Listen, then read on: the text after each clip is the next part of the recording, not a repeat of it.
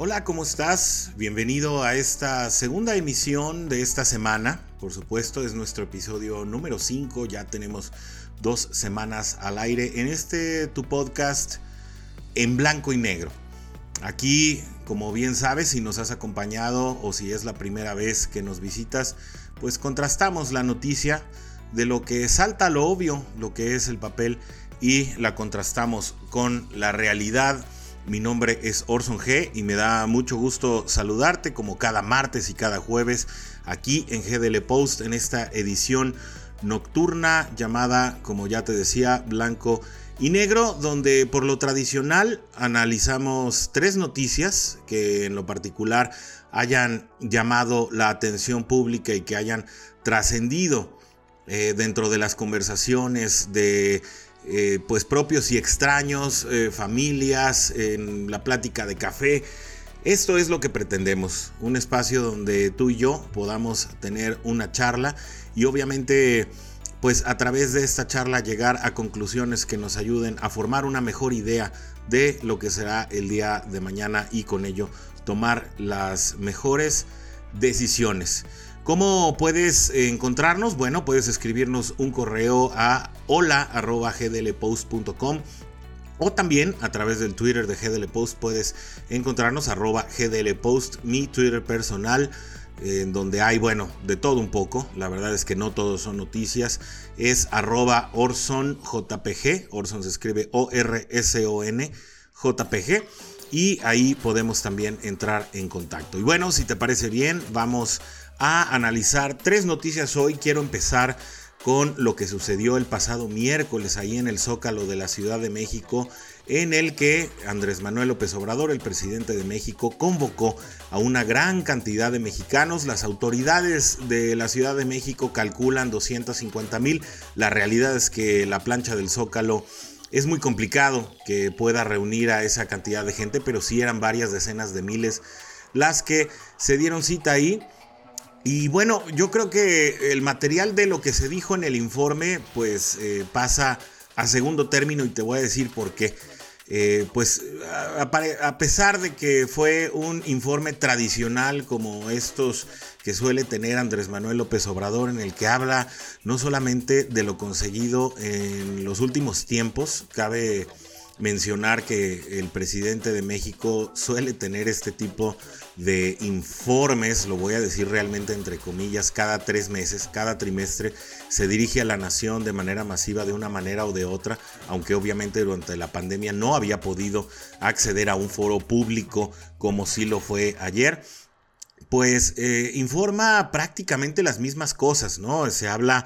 eh, del logro del huachicol, se habla de logros que a lo mejor eh, pues pasan o datan ya de, más de cuatro trimestres, de cinco trimestres, eh, incluso que pues incluso rayan en, en, la antigüedad de más allá de dos años. Y es una, es una situación que en un momento dado llega a ser cansada. Incluso yo preguntaba precisamente a través del Twitter si es si valía realmente la pena congregar a decenas de miles de personas para alimentar el ego de una persona y pues para eh, realizar una medición de la convocatoria que tiene en estos momentos el presidente y arriesgarlos ante la entrada de una nueva eh, cepa o de una nueva variante de COVID que si bien no se ha detectado en México, posiblemente ya lo esté y no se vaya a detectar y que así con, con el poco aseo con el que otras variantes sean también eh, pues desarrollado dentro del territorio nacional sin que nosotros nos demos cuenta eh, realmente si lo que perteneció a la segunda ola se debió a una variante o la tercera ola se debió a otro motivo en lo particular. La realidad es que pues en México no existe ese estudio fino, detallado de las situaciones que están afectando eh, por motivo de la pandemia a la ciudadanía, valía la pena arriesgar a toda esa eh, a ese grupo tan grande de personas para dar el mismo informe de siempre. La verdad es que poco nuevo. Eh, si acaso el tema del aumento al salario mínimo que se anunció apenas hace unos días eh, o bueno, tal vez hace unas horas más bien, eh, ¿valía la pena realmente congregar a ese número de personas en el contexto en el que estamos hoy para hacer el mismo informe de siempre, para sacar los mismos datos de siempre? Sí, el presidente habló de corridito, sí. Eh, se escucharon una gran cantidad de aplausos, que ese es otro de los temas que también vale la pena reflexionar, porque salieron algunos videos en los que en ciertas secciones pues nadie estaba realmente aplaudiendo, sin embargo en las bocinas escuchaban aplausos, situación que pues levantó muchísimas suspicacias y que hablan de que tal vez dentro de la mezcla de sonido haya habido también por ahí eh, pues cierta clase de truco, ¿no? Ya ni hablar de los acarreados, que eso se dan en cualquier gobierno, pero como les decía hace unos minutos, pues eh, no es lo que dice Andrés Manuel López Obrador lo que importa, sino lo que no se dice. Ante un mensaje tan triunfalista, perdón, un mensaje en el que se plantea un México que está pasando por su mejor momento eh, en el discurso, pues se omite hablar del pésimo momento económico que está pasando en este momento la economía nacional, de la fuga de los capitales, se omitió hablar de las crisis de medicamentos, que aunque Jorge Alcocer haya salido hace pocos días a decir que cientos de miles de tratamientos y de medicinas están llegando constantemente a México, la verdad es que las vidas que se afectaron durante tres años de carencia por un eh, plumazo, por un golpe en la mesa en el que se decidió eh, unilateralmente dejar afuera ciertos productores sin tener una solución para poder em, pues de alguna manera abastecer de manera efectiva a todos los miles o decenas o cientos de miles de personas que se quedaron sin un tratamiento médico, pues eh, en definitiva es ocultar una realidad de un México que ciertamente no pasa por su mejor momento, un México polarizado, un México dividido en el que sí, muchos podrán bajo ciertas creencias, aplaudirle mucho al presidente, pero hay grupos más grandes, hay grupos más nutridos que tienen muchas preguntas que hacerle, pero con pocas respuestas porque el presidente simplemente no se digna a recibir a aquellos que no están de acuerdo con sus ideas, con aquellos que no compaginan con lo que él llama su proyecto transformador y que eso deja en un estado de indefensión a un pues gran número de mexicanos que tienen hoy más preguntas que respuestas. Es obvio que Andrés Manuel López Obrador goza de una gran popularidad, así lo denotan las encuestas, y esto nos da a entender que existen grandes sectores de la población que están mucho más eh, enfocados en la popularidad que en los datos. Al examinar este gobierno en los datos puros y duros, pues nos encontramos con que, insisto, México no está pasando por su mejor momento, hay muchísimos temas que mejorar, hay eh, elementos de las vías políticas y del entramaje de gobierno que no se están llevando a cabo de manera correcta. Y bueno, pues eh, la realidad sigue ahí, en la mesa los datos están ahí, pero la popularidad del presidente también. Parece que un gran sector de los mexicanos tiene la mirada puesta en otro lugar, menos en lo que realmente importa, en lo que nos indica el verdadero desempeño de nuestro país y más nos convendría que empezáramos a mirarlos. Esto es eh, respecto al eh, evento multitudinario que se llevó a cabo este miércoles ahí en la plancha del Zócalo en la Ciudad de México, en Palacio Nacional. Esperamos también sus comentarios eh, en los modos de contacto que siempre les comentamos. Se los repito de una vez. Arroba GDLPost en Twitter o puede enviarnos un correo a hola arroba gdlpost.com con sus impresiones de lo que sucedió ayer en un cambio de noticias y bueno, en lo que puede ser muy promisorio para el futuro de eh, nuestros adultos mayores y de eh, el desarrollo de la pandemia, pues déjenme platicarles que ante el riesgo de la nueva variante de COVID Omicron, para que llegue a México, la COFEPRIS ya autorizó el uso de emergencia de dos medicamentos inyectables que se combinan para el tratamiento del el COVID-19. Esto lo reporta Publímetro en sus páginas. Déjeme platicarle un poquito de la nota. Dice, la autorización de los fármacos Bamlanivab y Etesenfimab, perdón ahí por la pronunciación, pero son muy, muy extraños de pronunciar. es una realidad y podrán ser utilizados para casos de COVID-19 leve a moderado en pacientes mayores de 12 años y que tengan un peso mayor a 40 kilos que presenten alguna comorbilidad que no esté controlada totalmente. Es importante aclarar que las soluciones inyectables no sustituyen el uso de las vacunas de COVID-19, las cuales son las que realmente provienen de la enfermedad de un, modo grave. Cabe resaltar que los fármacos antes mencionados no ayudan a casos graves de COVID-19, por lo que la población no debe confiarse ni, ni automedicarse. El uso de los fármacos es combinado y debe hacerse bajo supervisión médica. Así que ya lo sabe, si usted es de las personas que actualmente se encuentra contagiado y presenta todavía un cuadro leve de COVID, es decir, un cuadro que no eh, presenta avances importantes, puede pedir a su médico que considere la aplicación de estos medicamentos, de estas inyecciones y esperamos que con esto también pues el número de muertes como se ha venido presentando en eh, últimos meses, esta es una tendencia real a través de la vacunación y los avances médicos en tratamientos contra la COVID las muertes, los decesos por esta causa, por esta enfermedad, sí han disminuido pues abismalmente y ahora en la víspera de la temporada de fríos en la que suelen aumentar los contagios y también ante la llegada de la variante Omicron será muy positivo poder contar con tratamientos de este tipo para poder salir adelante de esta enfermedad. Pero esto no es todo. Resulta que el, el Universal reporta también que el presidente Andrés Manuel López Obrador Em, pues anunció durante este jueves el refuerzo de la vacuna anti-COVID para adultos mayores. Así es, el presidente Andrés Manuel López Obrador aseguró que este mes comenzará a aplicarse en adultos mayores el refuerzo o tercera dosis de vacunas contra la COVID-19. Sin precisar fecha, en su conferencia de prensa en Palacio Nacional dijo que en este diciembre comenzarán a aplicarse las dosis del biológico.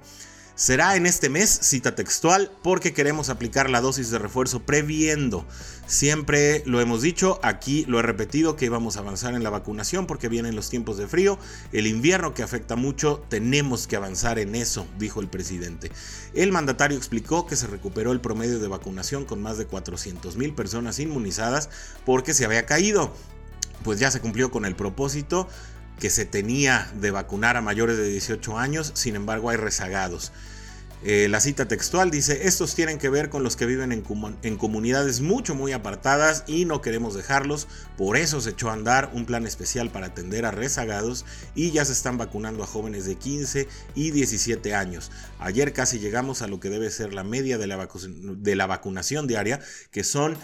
500 mil dosis. Y esperemos pues que esto sea favorable para los cuadros de COVID que eh, pues sin duda se presentarán en un número mayor en las próximas semanas en el tiempo de frío cuando aumentan los contagios y también con las fiestas cuando bueno algunas personas tienden a bajar la guardia y hay más reuniones familiares. Esperemos que este tipo de medidas favorezcan el pobre desarrollo de una enfermedad o el pobre avance, es decir, que no avance de manera sustancial una enfermedad tan impredecible como lo es la COVID.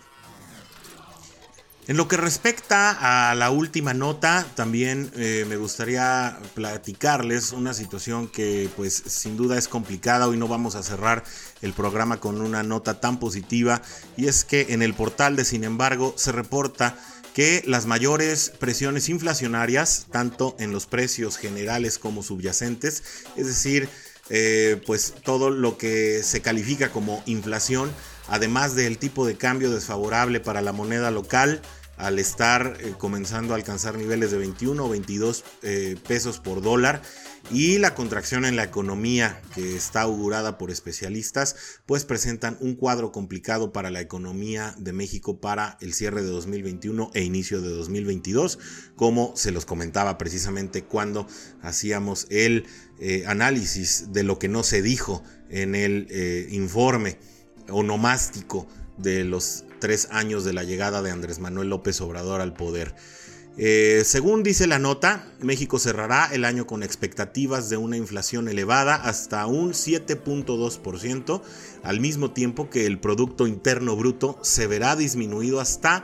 el 5.7%, es decir, había una expectativa de rebote mínima de 6%, pero ya se está ubicando incluso por debajo de esa barrera y esto lo reveló la nueva encuesta del Banco de México sobre las expectativas de especialistas económicos, es decir, son expertos quienes determinan estos indicadores. En el documento difundido en este jueves se arroja que se espera una inflación general de un 7.22%, agárrese para la cuesta de enero, a fines de 2021 y de un 4.03% el siguiente año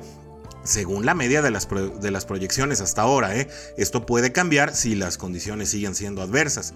En el mes de octubre continúa la nota, la previsión de los especialistas fue de 6.63% para el cierre de año en curso y de 3.84% para finalizar el 2020, lo que muestra un claro incremento en las expectativas inflacionarias. Esto es más del doble de la meta del Banco Central que buscaba mantenerla cercana al 3% anual, es decir, más del doble, ¿no? Más del doble y una fracción. Además, se espera una inflación subyacente en 20 puntos porcentuales mayor a la de octubre, cuando se colocó en 5.3, pues en la encuesta de noviembre los especialistas prevén que se sitúe en 5.5%, lo cual impactaría obviamente este nivel. Sobre la variación mensual de los precios al consumidor, Banxico reveló que se espera en noviembre que quede en 0.89%, mientras que en diciembre prevén un 0.48% según la mediana de la encuesta. Las expectativas de inflación general, cita el artículo, y subyacente para los artículos, eh, para los cierres, perdón, de 2021 y 2022, así como para los próximos 12 meses, aumentaron en relación al mes previo, aunque la mediana de los pronósticos de inflación subyacente para el cierre de 2022 permaneció sin cambio. Esto lo explicó el Banco Central. Así que ya lo sabe, agárrese porque parece que viene un año entrante en 2022 bastante complicado en materia económica. Y bueno, es que en términos prácticos lo que este informe quiere decir es que nuestra economía no va a crecer al ritmo en que los productos y servicios van a ir encareciendo. Esto obviamente eh, provocará que las cosas o la percepción del valor de las cosas sea muchísimo más alto. Es decir, usted sentirá durante 2022 que le alcanza para menos con la misma cantidad de dinero o que su dinero pues simplemente no está rindiendo lo que rendía antes. Esto palidece para una gran cantidad, pues millones de mexicanos prácticamente, pensando en las cifras que reflejaba o que anunciaba Luisa María Alcalde, la secretaria del Trabajo, durante eh, recientes apariciones en que el aumento al salario mínimo, situación que consideramos muy muy positiva, afectará positivamente a más o menos unos 6 millones de mexicanos,